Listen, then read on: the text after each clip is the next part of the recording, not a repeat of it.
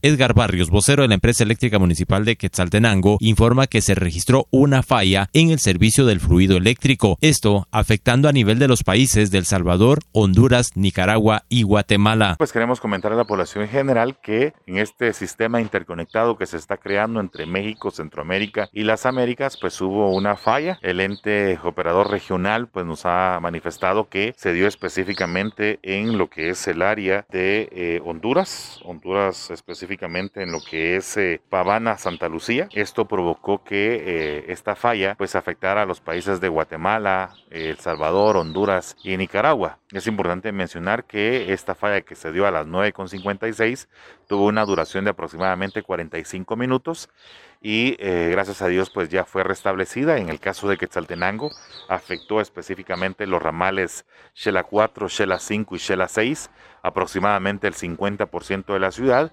pero eh, gracias a Dios en este caso pues ya fue restablecida, ya eh, el mercado, el administrador del mercado mayorista y también el, el Instituto Nacional de Electrificación pues ya eh, lograron reactivar eh, ese tipo de situaciones y eh, se encuentra ya restablecido el servicio a nivel, en el caso de Quetzaltenango, pues en, alrededor de 30 a 45 minutos. Cabe recalcar que es la segunda ocasión que se presenta. Así es, es correcto, es como menciona usted, es la segunda ocasión que se registra este, este proceso en, en dos semanas, es la segunda ocasión. Eh, como menciono, pues esto escapa de las manos de empresa eléctrica municipal, es ajena precisamente a estas suspensiones que afectan en un momento determinado, pues no solamente a, lo que es el país, sino también a nivel centroamericano. Los entes a nivel eh, regional pues nos informan sobre el tema y pues en el caso de nosotros pues somos afectados debido a el consumo que, que tiene en este caso la ciudad de Quetzaltenango. Desde Emisoras Unidas Quetzaltenango informa Wilber Coyoy, primera en noticias, primera en deportes. guys.